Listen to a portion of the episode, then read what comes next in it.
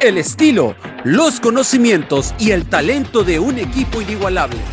Desde los estudios de Radio Gol La Campeona, esto es La Hora del Taco.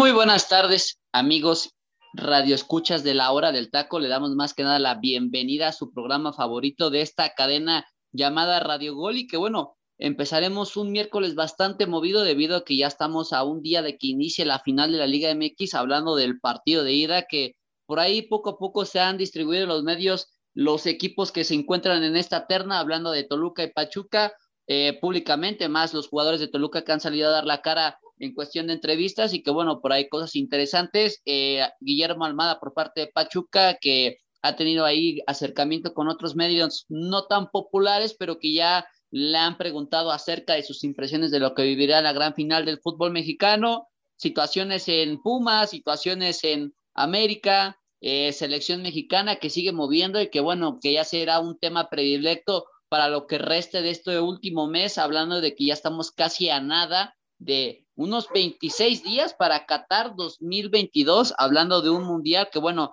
la selección mexicana en cuerpo técnico por Gerardo Martino están preparando prácticamente todo y ya habría una lista definitiva de los 26 jugadores que estarían subiéndose al mundial y que los restantes, pues bueno, ya tendrían cierta notificación, pero todo ese tipo de detalles lo estaremos hablando al respecto más adelante en sus respectivos bloques más que nada quiero darle la bienvenida primeramente a mis compañeros que me acompañan en este bonito programa, empezando por Freddy López, el Cholo Escuincle, más cholo de toda la cadena de Radio Gol. ¿Cómo te encuentras?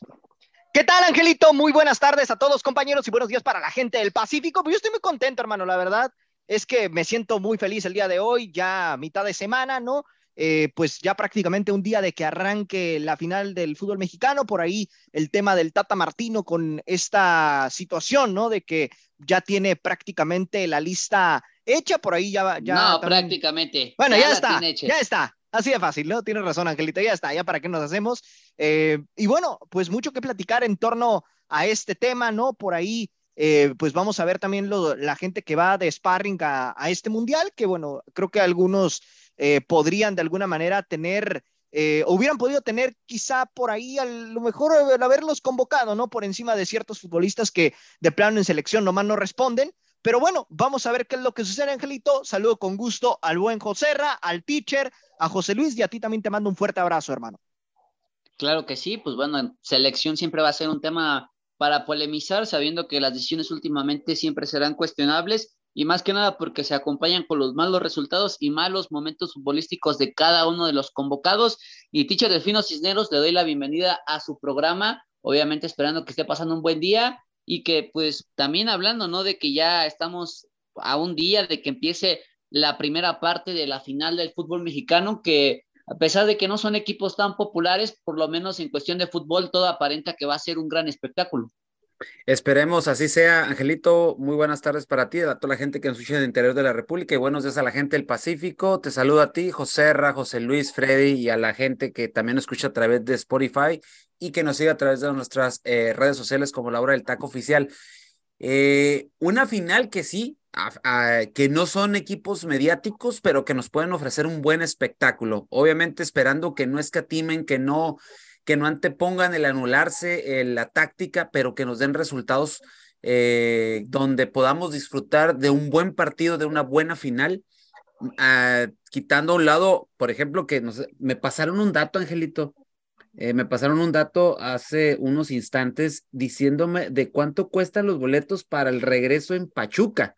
Sé que en Toluca, por aquí lo platicábamos ahorita antes de entrar al aire, están costando bastante caros, pero en, en Pachuca, eh, con el abono de que el tuso, el tuso socio está en 1500, en 1500 pesos el boleto y para generar, o sea, para cualquier ente que no tenga el abono o, este, o esta acreditación de socio, son 1700. Eso es lo que están los rondando los boletos. Ahora imagínate, no me quiero imaginar la reventa, que aunque digan que no hay reventa, pues sabemos que eh, pues eso es, es, es una, una, pequeña falacia, ¿no? Que siempre se vive en los, en los partidos de fútbol, sobre todo aquí en la Liga MX, ¿no? Pues esperemos a ver qué es lo que sucede y ahorita platicamos de muchísimas cosas que traer.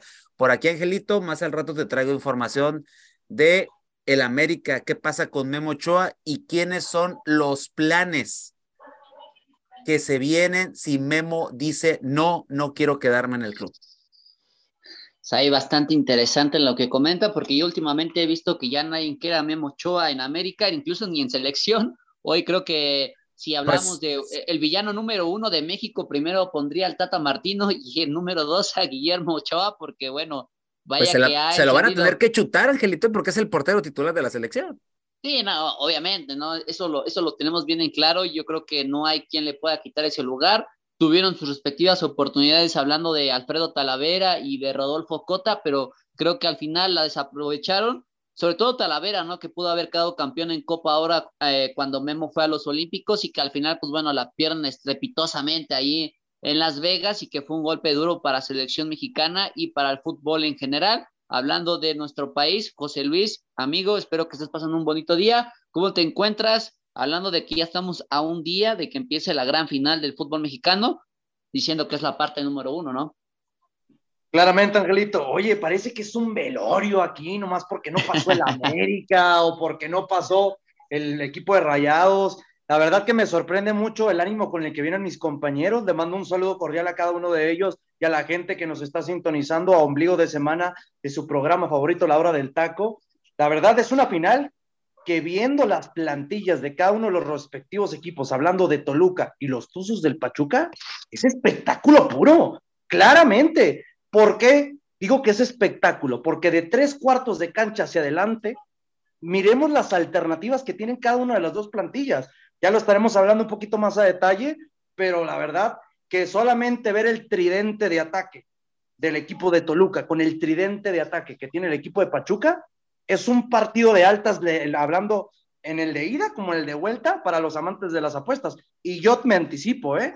Le voy a meter a altas y que cualquiera de los dos gana, porque los dos se la tienen que salir a ganar, no tienen nada que perder, al contrario, tienen demasiado que ganar, que es un título, el título del fútbol mexicano. Sí, así es. Veremos quién será capaz de poder obtener ese título tan codiciado actualmente que ha quedado solitario después de que el equipo de Atlas lo dejara desde, pues yo creo que desde la jornada número 10 y sin siquiera poder defender este título que consiguió de forma pues espectacular. Y José Ramón, no por último y menos importante, te doy la bienvenida igual a tu programa, sobre todo hablando de que, como les comenta a tus compañeros, ¿no? Estamos a, a días, perdón, a un día de que empiece la final del fútbol mexicano, hablando de la primera parte, que será algo impresionante, hablando de que ambos conjuntos pues están trabajando a tope para poder ofrecer un mejor espectáculo y sobre todo, ¿no? Lo más importante, poder levantar la copa. Así es, así es, un placer, un placer, mi queridísimo Angelito, de estar con ustedes, José Luis, Freddy, el teacher, bueno, pues hay que ver, hay que ver qué es lo que sucede en, en, la final, amigo, pero yo veo un partido muy cerrado, sobre todo en el partido de ida, ¿eh? No le hagan caso, ya, ya, ya saben la referencia de este muerto, ya saben la referencia del muerto a ver, este. Vamos a ver qué es lo que sucede, ojalá, ojalá y nos brinden el espectáculo. Eh, oye, José Luis, es el mismo que dijo que no mirara la semifinal, ¿no? No, es un muerto, teacher.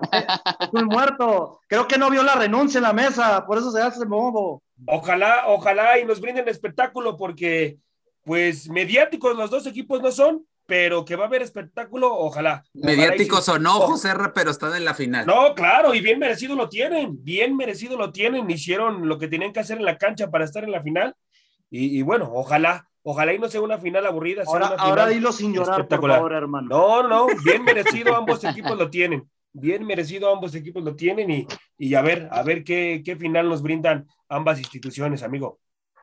Pues bueno, vamos a abrir de plano ya este programa para empezar a calentar lo que será la final. Mañana estaremos hablando ya cuestiones eh, futbolísticas, la previa que será del partido de ida y también con un poco más de declaraciones, sabiendo de que pues este se, abrirá un día especialmente para medios más tarde, entonces pues este veremos qué es lo que comentan ambos equipos pues bueno, empezamos, ¿no? Jorge Torres Nilo, defensor del Toluca actualmente, pues bueno, él no va a estar en la bueno, no va a estar en la final ni la de ida ni la de vuelta por una lesión muscular, la cual obtuvo en el partido del sábado en el Estadio Azteca después del gol que hizo contra la América y que prácticamente le daría la llave para pasar sin ningún problema.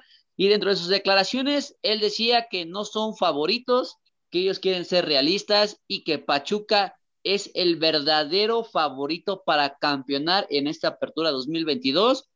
Después nos vamos con el volante uruguayo hablando de Leo Fernández también que ha, que ha dicho y que de alguna forma él dice que Pachuca es el candidato, es el favorito igual para levantar este título y que sobre todo que pues ellos buscarán el resultado más allá de lo que pasó en la jornada regular, hablando que estos equipos pues ya se enfrentaron en el partido de ida en el Nemesio 10, precisamente hablando de la jornada número 11, donde Pachuca le pasa por encima a este Toluca de un 4 por 1, y que bueno, quiero empezar primero con usted, teacher Delfino Cisneros, creo que, que lo veo muy entusiasmado. Eh, en verdad, es bueno eh, utilizar este tipo de psicología inversa tal y como la hicieron con América, teacher, en el aspecto de que en conferencia de prensa y sobre todo igual con Santos, ellos han venido manejando este perfil bajo, donde ellos han dicho que no son los favoritos, que siempre el rival que tienen enfrente es el candidato, es el que tiene el mayor protagonismo, eh, y al parecer hasta el momento les ha funcionado, pero en realidad es un Toluca que cae en el victimismo o es un Toluca que va a tratar de por lo menos maquillar en dado caso de que no consiga alzar este título, hablando de la apertura 2022. Estrategia pura, mi estimado Angelito, pura, pura estrategia. A fin de cuentas, le ceden la presión al que debe de estar más presionado en estos momentos, porque el favorito, sin lugar a dudas, es Pachuca, por lo que ha venido mostrando en los últimos eh, torneos. Aunque también, estos del Toluca, también que no abran el paraguas, ¿no? O sea, porque también, si se le juzga a este Toluca por ya estar en la final, a ellos también se le tiene que juzgar, perdón, por la inversión que hicieron. Recordad que es una de las plantillas que le invirtió mucho porque les pegó muchísimo que el torneo anterior tuvieron que pagar la dichosa multa, ¿no? Entonces, a fin de cuentas, esa estrategia es pasarle la presión al que, al que es el favorito. Eh, José Luis, si no me equivoco, en los momes debe ser favorito Pachuca, ¿no? Sin lugar a dudas. Sí, pero está muy cerrado en el partido de ida, ¿eh? Están los positivos por la cuestión de que Toluca ha sacado buenos resultados jugando de local.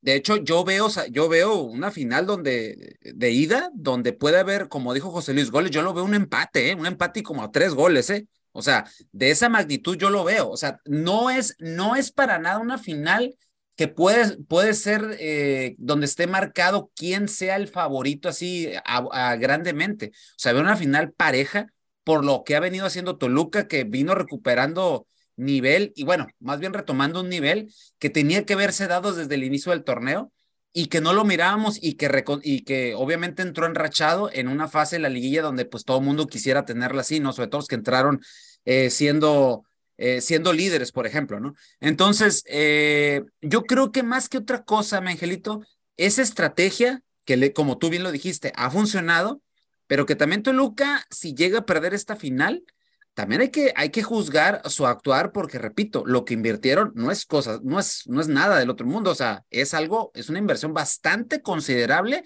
y que muy probablemente le puedan seguir inyectando dinero porque los de Toluca, ojo, eh, si llegan a quedar campeones, se meten en la disputa por ver quién es el más ganador de ligas en, en nuestro torneo local. Sí, la verdad es que ya empezaría a cerrarse un poco el aspecto de títulos, sabiendo de que Toluca pues está tratando de conseguir la número 12, este, y que pues para el fútbol mexicano sería ya importante porque últimamente la predominancia entre Chivas y América que... La 11, ¿no, Angelito? Ah, perdón, la 11. La 11, la 11, sí, sí, sí. Ah, ya lo quieres meter a la ecuación.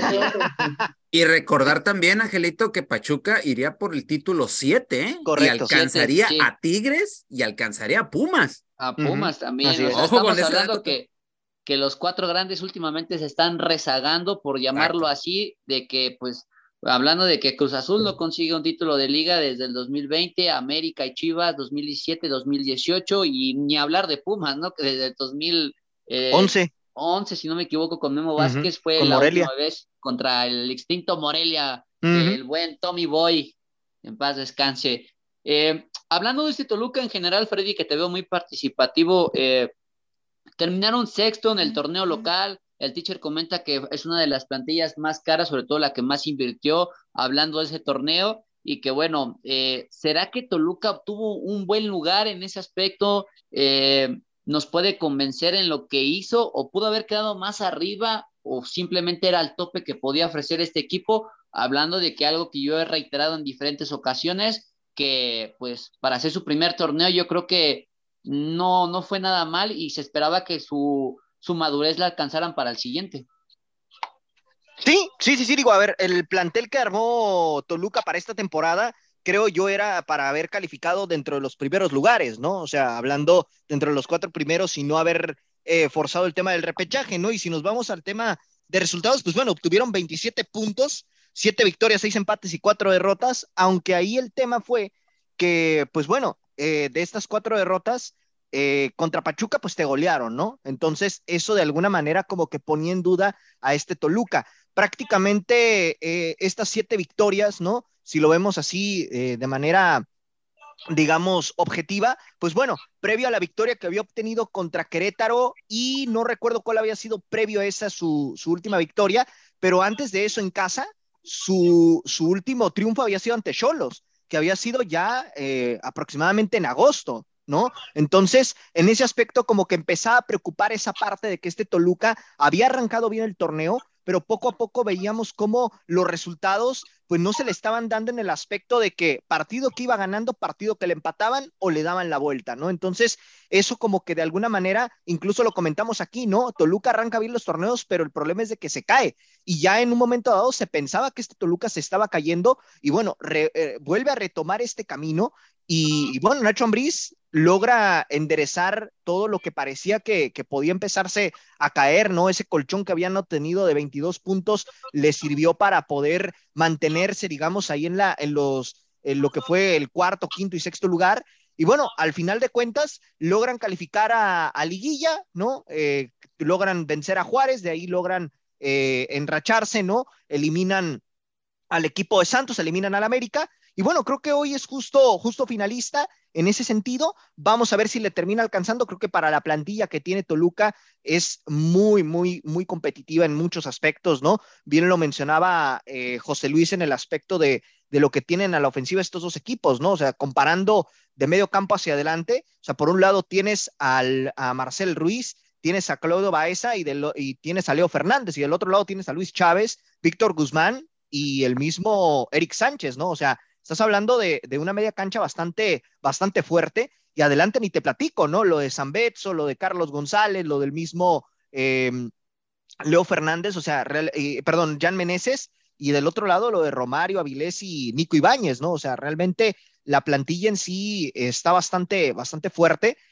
Y, y, bueno, sin duda vamos a ver una final bastante atractiva, por más que la gente y muchos medios de comunicación estén diciendo que la final no es para nada interesante, pues yo creo que en este aspecto la final tiene su interés, ¿no? Se juega bastante. La séptima, bien mencionado el teacher, contra la undécima que conseguiría Toluca. Entonces, por ahí, si Toluca queda campeón, ahí les encargo con el tema de lo que dice el teacher, ¿no? Se van a meter a la pelea por ver quién es el más ganador del fútbol mexicano. Pero en verdad hay un medio, yo bueno, yo que eh, consumo igual diferentes tipos de contenidos deportivos, yo no he visto a alguien que le esté tirando hasta final que no sea mediática. a mí, me, ha tocado ver por ahí, ¿eh? sí me ha tocado pues, escuchar. Qué ignorantes los medios que sí, no, correcto, correcto, correcto. pinta para un este, partido espectacular, ¿eh? No, no por lo mediático de los nombres, sino por las figuras dentro del terreno de juego. Sí, nombres, correcto, nombres, Freddy, nombres, Freddy. Mm, luego dejémoslo, dejémoslo, así. Dejémoslo así, dejémoslo así. Creo que ve, ve los programas de, de, mi queridísimo amigo José Ramón y que lo he visto un poquito a, este, apartado de este programa Amigo José Ramón, eh, apenas vi una entrevista con Guillermo Almada acerca de ese tipo de convencimiento y el trabajo duro que ha sido. Él comenta que para pues llegar a un equipo en el fútbol mexicano, lo primero que él revisa es la parte de proyecto. Hoy con Pachuca fue la parte medular para que se convenciera y que, bueno, hoy estuviera en este conjunto de Tuzos y esté repitiendo su segunda final de forma consecutiva. ¿Qué crees que Almada tenga ya por fin esas posibilidades de poder levantar ese título, porque bien lo ha comentado, en las finales que disputó tanto con Pachuca el torneo pasado y con Santos en el año pasado, dice que jugó muy bien, pero que al final, pues bueno, el fútbol no es tanto de jugar bien, sino de pues eh, de meter los goles, ¿no? Que fue lo que le hizo falta a su equipo. ¿Crees que hoy Guillermo Almada ya tenga esa experiencia y tenga algo mucho más armado para poder combatir a un Ignacio Ambriz que ya ha sido campeón y no solamente de liga, ¿no? Sino también que ha conseguido una CONCACAF con América, una Copa MX con Necaxa y que por lo menos Almada sería su primer título hablando en la respectiva liga local. Yo creo que ya es tiempo de que Almada dé un golpe mediático, de un golpe en la mesa, mi queridísimo Angelito, y levante, levante el título, amigo. Si no lo levanta en esta oportunidad que tiene, no sé cuándo más lo va a hacer, ¿eh? va a ir perdiendo credibilidad como, como técnico y él sabe, él sabe que si quiere llegar a la selección mexicana, tiene que levantar el título del fútbol mexicano. No importan las formas, él las debe de tener claras, ¿eh? No importan las formas, él debe de saber que debe de tener el título del fútbol mexicano y, ojalá, y ojalá haya aprendido mucho de las anteriores finales que, que, disputó, porque sí jugó muy bien, pero al fin y al cabo no cumplió con el objetivo, amigo. Entonces yo creo que va a cambiar, un, me imagino, ¿eh? un poco las formas en, en, en el sentido de poderse llevar el título, amigo, porque él sabe, él sabe que si no es en esta oportunidad, no creo que se la vuelva a presentar, sobre todo la situación de selección, ¿eh? Sí, pues bueno, y también ha, levantado la mano en selección mexicana. Eh, más que nada, ver al, final como que se aparta de ese tipo de situación donde él dice que pues se le preguntó por parte de un medio local de su país y que pues él levantó la mano, ¿no? Que sí estaba preparado para tomar una selección, eh, inclusive la de México, ¿no? y que pues por ahí se creo que de alguna forma ha tratado de maquillar ese aspecto. Sabemos por fuentes que él sí está convencido de querer estar en la selección mexicana, pero bueno, José Luis, entonces ahora sí, ¿crees que esta sea la definitiva de Almada o, o de plano va a sufrir más de lo que sufrió en las anteriores finales, hablando que con Atlas pues eh, ganó el partido en casa, pero que en marcador global pues no le convino y en el partido de, y en el partido anterior con Cruz Azul, pues lo empata, pero igual las idas lo han crucificado al mismo técnico uruguayo. ¿Crees que este sea el momento para por lo menos revertir o crees que se vaya con este tipo de situaciones en contra a lo largo de estos dos capítulos de esta final? No, yo concuerdo de que este es el momento idóneo para que Almada se consagre, ¿no? Como un técnico ganador en nuestro fútbol mexicano. Y se va a escuchar un poquito exagerado o un poquito soberbio, pero si tuviera que apostar mi semana a quién será campeón, se la apuesto a Pachuca. Yo la verdad tengo toda la confianza de que lo que hemos visto a lo largo de la temporada regular con este equipo de los Tuzos y con la dirigencia de Almada, con el manejo táctico tan trabajado que se ve reflejado, todos sabemos en esta mesa y en la gente que está muy metida en el fútbol mexicano, a qué juega Pachuca y juega a un fútbol espectacular. Es por lo mismo que cuántas veces no hemos visto a nivel mundial que el equipo que juega de mejor manera normalmente termina ganando títulos. Entonces, yo creo que todo eso se puede llegar a dar y creo que este Apertura 2022 va a tener letras doradas, hablando para lo que es el técnico uruguayo. Hablando de otra cosa muy importante, ¿no? El renombre que tiene Pachuca y que lo ha tenido con los benditos procesos que ha manejado con sus últimos técnicos campeones del fútbol mexicano es de aplaudirse. Y hay algo que no hemos platicado detalle, ¿no? Estamos hablando, a mi punto de vista, de los dos mejores equipos de los últimos 20 a 30 años, hablando que son los dos equipos con más títulos en torneos cortos. La verdad que sorprende mucho el manejo táctico de estos dos plantillas eh, por la parte de Toluca, muy decepcionante, ¿no? Que ha bajado un poquito esa calidad de grandeza que iba ganando al paso de los años, porque hay que acordarnos que fuera del América y las Chivas Rayadas de Guadalajara, el equipo que sigue con la mayor cantidad de títulos se llama Toluca. Y poco a poco, con los procesos, con las buenas dirigencias y con su manejo táctico muy bien replicado en los partidos por parte de los entrenadores campeones con este equipo de Pachuca, ha demostrado que Pachuca ya no es un equipito más, es uno que se sube al segundo escalón para siempre estar compitiendo en los torneos locales. Y algo muy importante, yo creo que Almada con esta plantilla tiene algo que no tiene Toluca. Y todos vamos a estar de acuerdo. Un killer. Tiene un killer que yo no puedo creer que en serio, eh, y lo digo porque ni Guiñac llegó a esa parte, pero en un año futbolístico, hablando desde la temporada pasada, que queda subcampeón, y esta presente de la apertura 2022, Nico Ibáñez tiene 29 goles. Es un espectáculo. Por algo hemos visto, ¿no? Lo importante que es arropar un delantero. Y lo vimos esta temporada también con Henry Martin. Terminaste arropándolo y cuántas oportunidades no te concretó, pero no fueron suficientes en comparación del delantero argentino para meter la mayor capacidad de goles en temporada regular y que en momentos importantes se le ha requerido en la liguilla y también aprovecha las oportunidades para darle victorias a su equipo.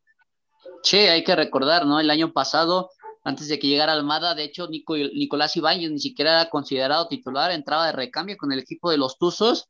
Y no, que, bueno, acuérdate, eh, Angelito, que cuando llega procedente del San Luis, como que Pesolano no sabía dónde acomodarlo como punta, porque siempre lo ponía acompañando a sus extremos. Nunca fue un delantero centro nominal. Sabemos que esa posición es la que efectúa dentro del terreno de juego, pero nunca vimos que siempre estuviera posicionado donde debería estar un centro delantero que debe aprovechar todas las oportunidades que tiene frente al arco. Sí, la verdad es que impresionante lo de Almada en detectar a talentos y sobre todo potenciarlos. Y antes de irnos al momento musical de la hora del taco, eh, brevemente quisiera hablar de un jugador precisamente de los Tuzos del Pachuca que últimamente ha levantado la atención. Si bien hemos hablado de Kevin Álvarez, que ha sido ya visoreado por parte del equipo holandés del Ajax, hay otro que está en miras para poder emigrar al viejo continente y estamos hablando nada más y nada menos que de Luis Gerardo Chávez, el mediocampista de Pachuca con 26 años de edad y que bueno, su buena campaña, hablando del torneo anterior, más este y lo que han visto con selección últimamente, pues la Liga Española y la holandesa lo están visoreando, hay diferentes equipos que se lo quieran llevar y voy contigo, teacher, ¿será posible que este sea el momento para que Luis Chávez emigra al viejo continente o tendremos que esperar un torneo más? No, ya tendría que haberse ido, no ahorita, sino desde hace rato. Ya la edad que tú estás diciendo. No, eh, concuerdo con eso, teacher. No eh, la, con eso. la, edad, pues, lo siento que no concuerdes, pero a mí se me no, hace que. No, pues que, a ver, mandarlo un semestre atrás. La edad. No te aseguraba, ¿eh? No te aseguraba esta calidad. Eh, pero la edad, José Luis, y tú lo sabes. La edad. hablando, a ver, teacher, ah, eso de la edad, sabemos que el mejor proceso debe ser de 24 a 26 años de edad. Entonces, pero la calidad no la había efectuado así como lo está haciendo con Pachuca, con el ah, no, equipo sí. Tijuana. Sí, pero desde hace rato también ya se hubiera ido. Se han ido jugadores de Pachuca más jóvenes y este, y se me hace raro, pero en fin, eh, volviendo a la pregunta, eh, también dependerá, yo creo que ya es el momento, obviamente, ¿no? Yo siento que ya se tuvo que haber ido, pero Em, también va a depender mucho de lo que haga en el Mundial. Si levantan el título los Tuzos, obviamente es candidato que se vaya, ¿no? Y que se vaya al viejo continente. Pero también mucho va a depender de lo que haga en el Mundial. Digo, no sé si esté considerado para iniciar en la plantilla de, titular de, con el Tata Martino. Pero, lo que, pero si le dan minutos, tiene que aprovecharlos porque obviamente, como dices tú, si están siguiendo a Kevin, es porque también le están dando vueltas a él, le están siguiendo. Y sabemos que la cantera de Pachuca es una muy seguida por gente del viejo continente. Entonces, creo que pues es el momento, si no, creo que se puede llegar a, estancar aquí y si no es que llega alguien del norte con mucha plata, que ya lo sabemos, y que se lo puedan llevar ya sea para vestirlo de rayas o para vestirlo de amarillo con azul. Sí, la verdad es que eh, lo del mundial prácticamente puede ser la catapulta para que emigra al viejo continente y es considerado incluso para iniciar para el partido contra Polonia, Tichere eh, visto ahí con el Tata Martino, todavía no es nada oficial, pero sí es una de las opciones que tiene considerada, mínimo como para participar en ese primer partido que lo consideran el fundamental, el trascendental, para pasar a, lo que sería la siguiente fase de, de grupo, ¿no? Y después, pues bueno, vámonos, yo creo que al momento musical estaremos hablando un poquito más acerca de este tema, también hablaremos de lo que es América, Pumas que últimamente pues se me están alborotando mucho mis amigos auriazules, pero que pues no hay nada en concreto, llega uno, se va otro, llega otro y que al final no, que el dinero, que sí, que no, y que bueno, al final pues Rectoría sigue viendo quién es el bueno y que pues esperemos que ya alguien se ponga guapo y diga, este va a ser el técnico oficial de Pumas porque se están tardando y selección mexicana, ¿no? Como siempre, eh, últimamente les traeremos información acerca de eso porque les comentamos, el Mundial está más que cerca más que a la vuelta de la esquina. Y pues bueno, empecemos con el momento musical para tomarnos un pequeño de pausa y esperemos que lo disfruten. Este es el momento musical de La Hora del Taco.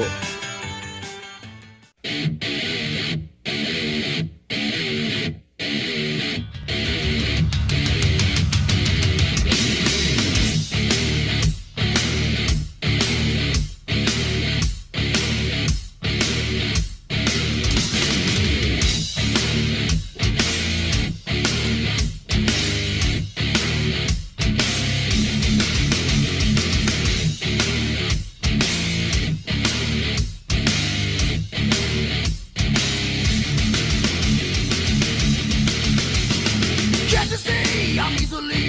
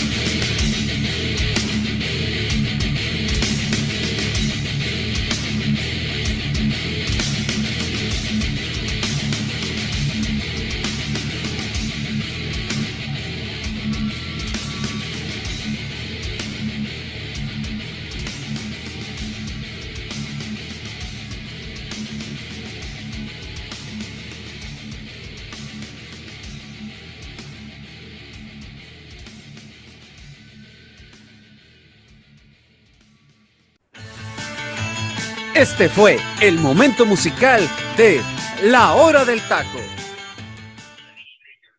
Hemos vuelto, mi gente, después del momento musical de la hora del taco, prácticamente totalmente ahora sí que reenergenizados, o hablando de que hemos cargado las baterías con esta canción que prácticamente, pues bueno, ha de haber puesto a mover la cabeza más que uno de aquí de los que están en la cabina y sobre todo de que a lo mejor por ahí alguno que otro espantado y por ahí se escondió porque como que sentí que sí los los, los, este... Como que los apagó, Angelito, ¿no? Sí, sí, sí, la verdad hay que, hay que decirlo, pero teacher, cuéntenos de esta canción, hablando de esta gran banda de power metal de los noventas, que por ahí le voy a tirar un dato curioso, al menos de que usted lo revele en la información, pero bueno, cuéntenos, teacher, acerca de esta canción que me imagino que es de 1994, si no me equivoco. Eh, te fuiste un poquito arriba, grabación, y, eh, bueno, la grabación fue en el 91, pero se devela esta canción el 25 de febrero del 92, eh, la canción de la banda tejana, banda norteamericana Pantera, una banda que nació en los 80s y que fue evolucionando hasta llegar a lo que hoy conocemos este, de esta banda norteamericana de, de obviamente del group metal y que nos trae hoy la canción Walk, una canción que sin dudar alguna, sin lugar a dudas, perdón, es una de las canciones más populares y representativas de esta banda. Y, y de cierta manera es una canción que es curioso, Angelito, pero muchos adolescentes de hoy en día les gusta mucho esta canción, muy a pesar de que es una banda, pues ya prácticamente que ya forma parte del rock clásico, por así decirlo, en estos momentos, pero que me la estuvieron pidiendo mucho mis alumnos de secundaria y me llamó poderosamente la atención. Obviamente tenía, ah, caray. tenía muchos años, ¿eh? tenía muchos que no escuchaba a la banda de Pantera y que nada más para dar los datos, obviamente esta canción está en el puesto número 16 del ranking de las 40, eh, de, la, de las 40 grandes canciones metaleras de la cadena VH1 la revista Guitar World votó por ella como la número 57 de todos los tiempos. Ha sido versionada por infinidad de bandas alternativas, incluida en los famosos juegos estos de Guitar Hero también.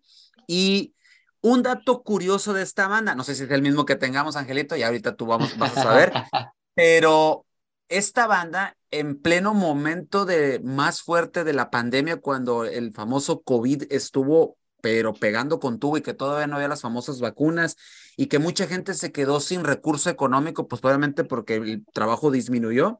Ellos lanzaron unas, una venta de camisetas con una de las frases de esta canción y lo que se recaudó de dinero fue para la ayuda de gente que ellos conocían y que gente que le decían a la banda y a, y a los representantes de la misma para poder ayudar. Obviamente la camiseta se sacaron varias ediciones y varios diseños porque tuvo un pegue extraordinario, obviamente por lo que fue la banda, pero también por lo que significaba la venta de ellas. Ellos no ganaron absolutamente nada, sino la idea de ellos era recaudar dinero para ayudar a la gente que estaba en esa imperiosa necesidad allá por el 2020. Entonces, hoy les trajimos en el momento musical de la hora del taco. Yo sí me energeticé, la verdad, tenía mucho que no escuchaba esta canción y qué bueno, les, le mando saludos a mis alumnos del tercero B de, de, de, ahí del colegio Fray Pero Serra, que uno de ellos este, me dijo, profe, ¿por qué no pone esa canción? Y yo cuando la puso dije, pues ¿cuál canción la pone? Y dije, ay, sí es cierto, este es un obligado y es un tremendo clásico de los años noventas de la banda de Pantera.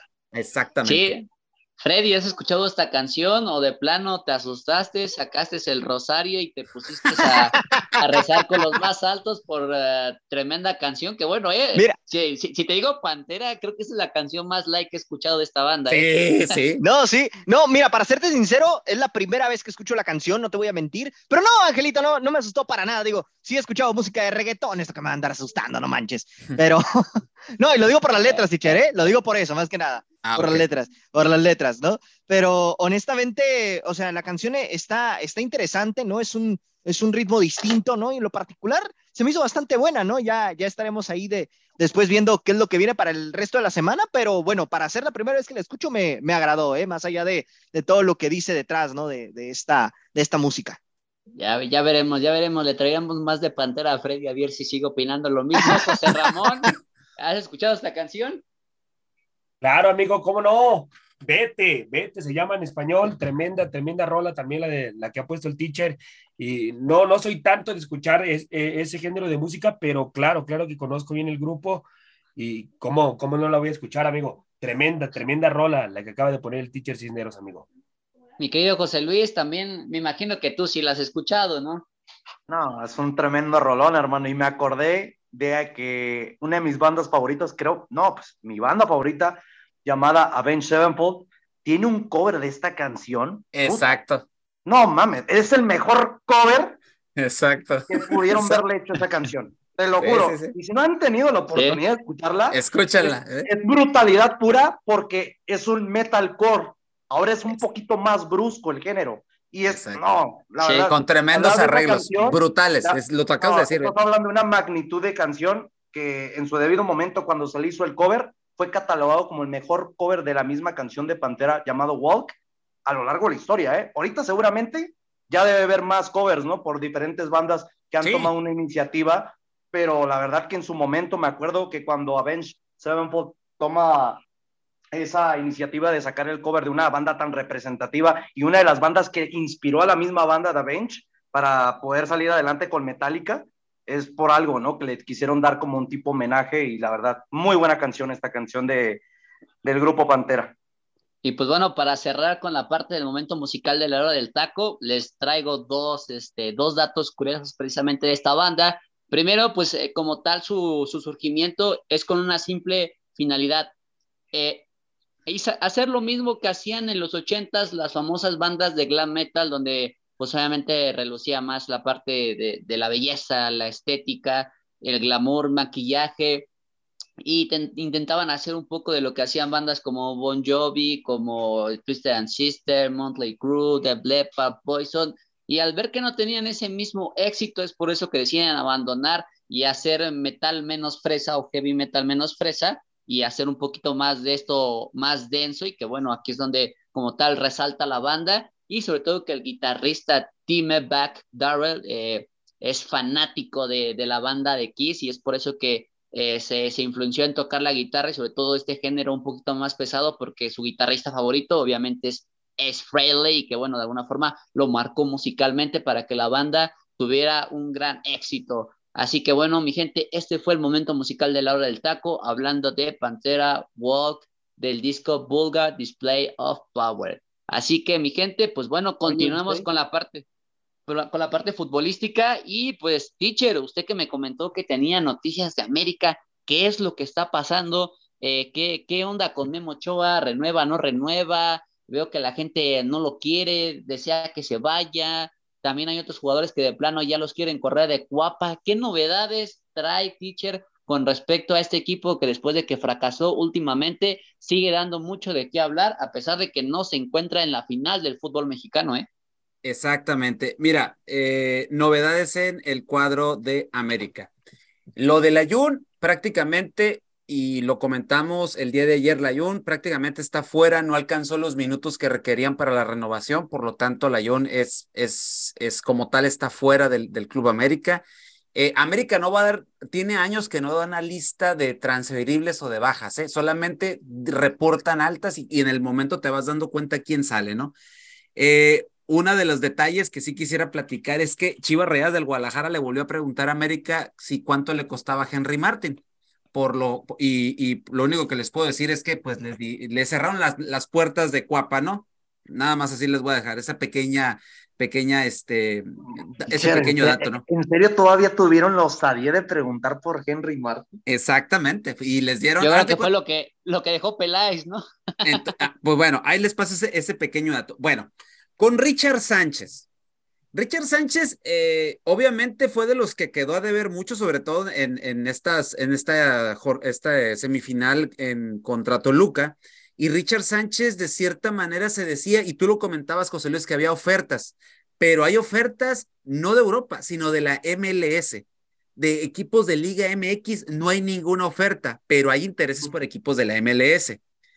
Con, con Aquino, solo hay interés por el grupo Orlegui, por Aquino. ¿Ok? Eso es, eh, eso es una situación. América preguntó por Omar Campos, pero está muy caro, pero eso no significa que no haya una transacción por el lateral izquierdo de eh, Santos. Eh, con lo de los porteros, ahorita el hype o el hate, mejor dicho, por, eh, por Memo Ochoa después de lo que, de los, del error, de los errores groseros que tuvo con Toluca, pues ahora sí que mucha gente está hablando de que no lo quieren ya, incluso hasta tú lo dijiste, Angelito, ¿no? Hasta en selección, pues lo están viendo no con muy buenos ojos, ¿no? Pero bueno. O sea, ya de, plano lo, lo, quieren linchar, o sea, ya quieren acabar con la leyenda de Memo Ochoa.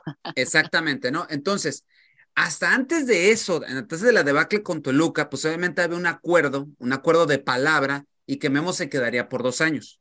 Después de la situación y después de que América, América está eh, cuidando mucho su aspecto de redes sociales y le está haciendo mucho caso a la afición eh, en el aspecto que es lo que quieren, ¿no? Eh, y se están dando cuenta que pues el grueso del americanismo ah, está, está, no está muy contento con la situación. ¿Dónde, he visto esto? ¿Dónde he visto esto? En, en, la situación. Entonces, pero no nada más es eso, sino también los representantes de Memo Ochoa, también no creas que están así como que muy, muy así conformes con la, la, situación que está viviendo Memo ahorita después de esto que sucedió, pero en fin. Y teacher, eh, nada más rápido para agregar, por lo que sé, el representante de Memo ya estaría viajando en esta semana, ¿no? Para ver lo del posible contrato con América. Exacto, porque Memo termina su contrato en diciembre. Entonces tienen que ver esto porque según regla FIFA no te puedes ir sin arreglar contratos mundial. Entonces, la situación es la siguiente. El plan, si Memo dice, no quiero, me voy. El plan, así, rápido, es darle oportunidad a Oscar Jiménez de que sea el titular de América. Aquí la situación es que Oscar Jiménez también se le vence el contrato en diciembre y esa es la situación que ahorita están dilucidando. Pero eso no significa que América tenga un plan para cubrir la baja de Memo, pero con una ficha de extranjero. Y aquí les van los nombres de la, de la lista que América está siguiendo con los eh, porteros extranjeros. José Luis, en el momento que tú escuches los nombres, tú sabes de, de quién voy a estar hablando y tú los conoces mejor porque son sudamericanos. Okay. Facundo Altamirano, que es el que más agrada a la plana de América. ¿Qué nos dices de Facundo Altamirano? Facundo Altamirano, dices. exacto. Bueno, te lo dejo ahí. Marcos. Eh, a ver, a ver, es que el problema de Facundo Altamirano es que es portero procedente de Bampi, es de la Liga Argentina. Exacto. Pero ahorita participa con el equipo de Patronato. está cedido ahorita actualmente. No entiendo por qué tendría que entrar en ecuación un portero argentino que ni siquiera está en uno de los equipos mediáticos del fútbol argentino y la verdad que no tiene las credenciales para portar la camiseta de las Águilas del América. Ok, es uno de los que está en la lista. El otro es Marcos Ledesma. Marcos, Marcos Ledesma, que esta, esta, es recomendación de Héctor Miguel Celada. Sí, igual, de Platense. Sin más que le pertenece a Defensa y Justicia. Me acuerdo porque esta temporada acaba de llegar en el ascenso de Platense cuando regresa a Primera División, pero tampoco es un portero de mucha trayectoria. Estamos hablando que tiene igual que el pasado 26 años de edad. Ok, Kevin Mier, este es de Atlético Nacional, creo que si no me equivoco, tiene 20 años. Sí, que es prospecto a presente y futuro, pero se me hace muy arriesgado igual porque es un chamaquito. Y aquí están los intereses grandes de América. Agustín Rossi. Agustín Rossi no nomás es eh, por América, sino también es asediado por varios clubes es, si no me equivoco, es campeón en estos momentos con de Boca. De Boca. Sí, de, Boca, Boca. aquí hay algo que había platicado fuera de los micrófonos con mi compañero Ángel, la mala relación que tiene América con Boca, no creo que pueda ejecutar esa compra de Rossi. Aparte, Rossi, eh, en varias ocasiones en el medio argentino ha comunicado que si se va de Boca sería el viejo continente solamente. Exacto, es correcto y no ha firmado la renovación de contrato con, eh, con el cuadro eh, Santiago Rojas. Santiago Rojas y otro más y que también agrada mucho es Sergio Rochet de Nacional de Uruguay. Esos son la lista que puede tener, que es tentativa. Rochet es muy bueno, teacher, ¿eh? Sí, yo lo sé. Es un porterazo. Eh, estamos hablando que es el segundo, exactamente. Abajo de Muslera está Rochet sería una muy buena opción para la América. Esa es la única que me gusta de las que me diste, porque Santiago Rojas es paraguayo y juega en el Nacional de Paraguay, pero pero no siento que tenga todavía esas credenciales. Imaginémonos, para que nos demos una idea de la calidad de Rojas, eh, y se los voy a poner en la mesa. Anthony Silva está a la par, yo creo, hoy en día, de Ochoa, o en calidad de portero, ¿no? Santiago Rojas es el tercer portero de la selección de Paraguay, ni siquiera el segundo. Entonces, no entra, para mi punto de vista. Ok, pues lo de Rochet eh, es un poco complicado porque creo que por ahí son los mismos representantes de, eh, de este de este jugador uruguayo que quisieron de Ocampo, de Ocampo. Exacto, de Ocampo. Exacto, creo que por ahí estaría y por eso está difícil la situación, pero los que agradan obviamente son Rossi y Rochet, ¿eh? desde ahorita les digo. Pero esos son, ¿eh? eso es el plan B, por así decirlo. Eh, no se sabe todavía este, qué es lo que pueda suceder. Obviamente Altamirano, Ledesma y Rojas son los, los, los más baratos y los que obviamente pues de cierta manera les mueven, ¿no? Pero obviamente los nombres importantes como Rochet y Rossi son los que les se les mueve mucho la situación en esto, ¿no? Lo de Viñas, Viñas es, eh, le están buscando acomodo en algún equipo de Liga MX. Obviamente tienen que liberar una plaza porque van por un killer, sobre todo en Europa. Es lo que andan buscando. Andan buscando el acompañante de Henry.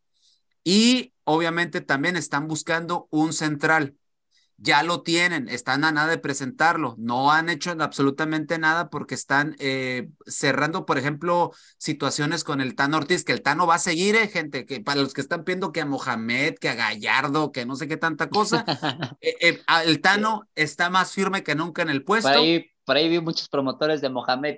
Exacto, exactamente, ¿no? Y Mohamed. además recuerden que Mohamed se va al mundial, exacto. Exactamente. Entonces, eso es lo que te puedo decir al respecto, Angelito, de la actualidad del, del, Club América, que después de esto decían muchos, no, es que va a haber una limpia, que no sé qué. No, no tanto. O sea, nada más estoy hablando puntualmente de Jordan Dam, que también mucha gente estaba preguntando que, que si se quedaba o no se quedaba, está en un 50 y 50 situación contractual, situación de dinero es lo que se están arreglando.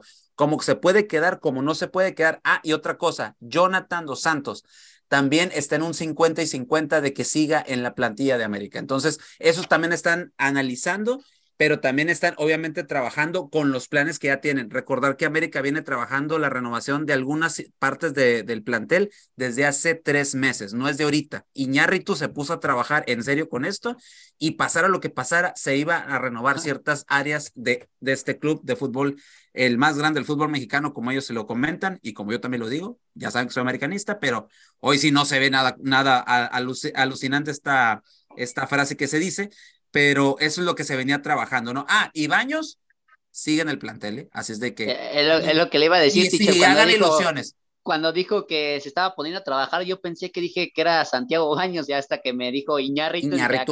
Iñárritu, no, no, no, eh, Santiago Daños, digo, Baños sigue, sigue en la institución. ¿Por qué? Tan fácil y sencillo les ha dado de ganar mucha plata a las arcas americanistas del señor Emilio Azcárraga. Por eso es que sigue ahí.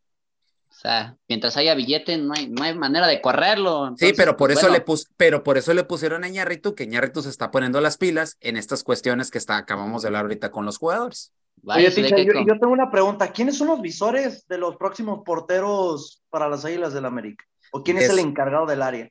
Se supone que el encargado de la, ¿cómo se llama? Inteligencia deportiva es, ah, ¿cómo se llama este cuate? Le hace falta más escuchar nuestros programas, ¿no? Por las alternativas que estuvimos dando hace mucho tiempo. ¿Por qué no van por Wilker Farrilla? exactamente. Yo lo he comentado hasta la saciedad en mi Twitter. Si me quieres seguir en mi Twitter, arroba delfino cisneros. He estado comentando hasta la saciedad. recuerdo, José Luis, cómo me lo comentaste lo de Wilker Farillas y que la verdad le he dado seguimiento desde que tú me dijiste, es un tremendo portero. Yo sigo sin... Cuatro años, teacher, presente y futuro de la selección de Venezuela. Exacto, y, en América lo que priorizan mucho es que los jugadores que lleguen sean seleccionados de sus países. Y este es seleccionado, es el portero uno de, Venezuela. Entonces, y juega, si no me equivoco, ahorita en, en Francia, ¿no? Sí, en el Lens. En el Lens de Francia. sensación. Acuérdense que hace poco, la temporada pasada, el Lens fue de los equipos que terminó en tercer lugar. y no está nada caro el, el jugador, ¿eh? Pues bueno, todo, todo pinta que va a estar pues ahí viendo el punto medular Memo Ochoa. Eh, rápido, José Ramón, ¿tú lo renuevas a Memo o prácticamente buscas a otro portero? Eh, no, amigo, yo creo que lo, yo creo que lo renuevo, ¿eh? Yo renuevo a Guillermo Ochoa. Tú lo renuevas. lo renuevo, lo, renuevo por la. Sí, tuvo errores, sí tuvo errores puntuales que nos, que, que nos llevaron al marcador, pero la gente se olvida, se olvida de lo que nos ha dado Guillermo Ochoa, también nos, nos salvó de muchas, ¿eh? De muchas. Entonces, hay, hay, que analizar muchas cuestiones, no solamente correrlo por un mal partido, un mal pero partido José lo puede tener cualquiera. Oye, José pero también hay que preguntarle a Memo si él se siente a gusto en América, ¿eh? Ya no quiere estar en América, lo ha demostrado. Se siente a gusto, teacher, y va a renovar. Y Freddy va a renovar, él va a renovar, teacher. Rápidamente voy contigo, Freddy.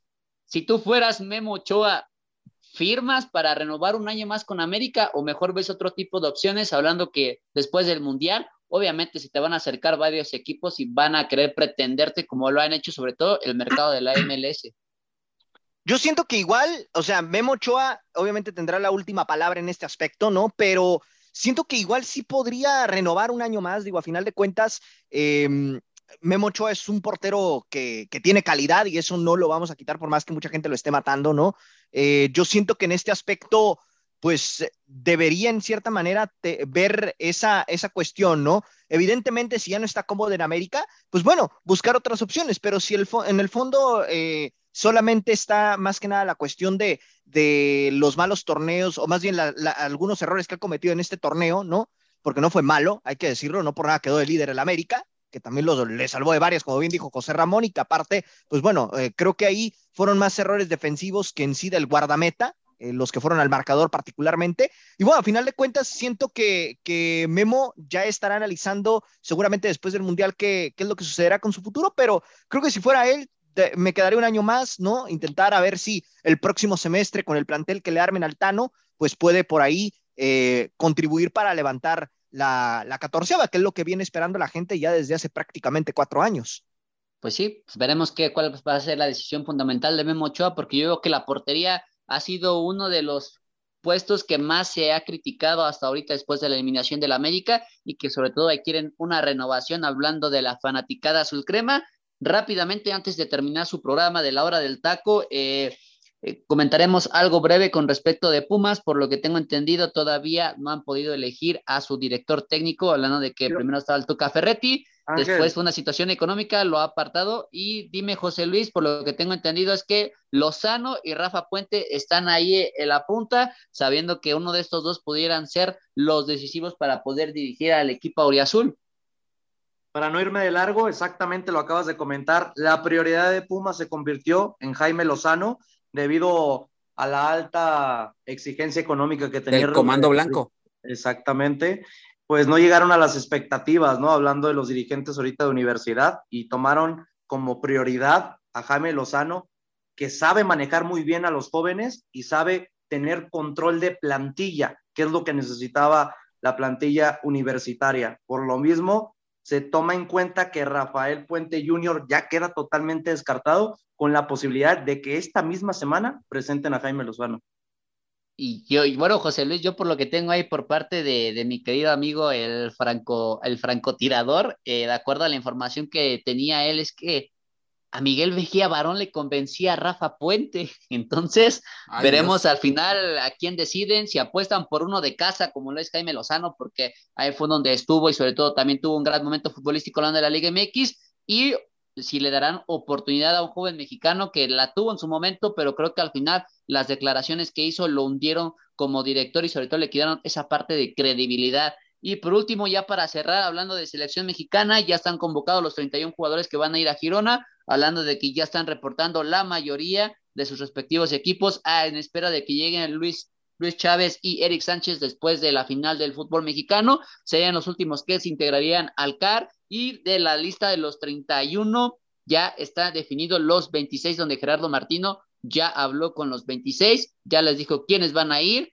ya dijo quiénes no van a tener un lugar, al menos de que uno de sus compañeros se lesionen y podrían subirse al barco. Jesús Angulo, Santiago Jiménez y por ahí es disputándose un lugar bueno, hablando de que Santiago Jiménez, Angulo están fuera de la convocatoria para ir al Mundial, lo de Diego Laines y Roberto Alvarado van a disputar un lugar a menos de que el Tecatito Corona se recupere, entonces por ahí quedarían fuera y que bueno, pues al final serían decisiones bastante impactantes para selección. Los de sparring saben que solamente van de sparring y los que pues no van a Qatar lo saben, solamente cumplen la gira europea con Girona y automáticamente pues tendría que regresar a sus respectivos clubes. Ya lo estaremos hablando más a detalle en los futuros programas de la hora del taco, así que a nombre de mi compañero José Luis Macías, Freddy López, el teacher Elvino Cisneros, mi querido compañero José Ramón y en conducción su amigo Ángel García, les deseo un excelente miércoles, que la pasen bonito y los esperamos el día mañana para la previa de la primera parte de la final, hablando de que Toluca recibe a los Tuzos del Pachuca en esta Liga MX. Así que les mandamos un saludo y pásenla, pásenla bonito. Por hoy, esto fue todo. Los invitamos a que nos acompañe mañana a través de Radio Gol La Campeona en su programa La Hora del Taco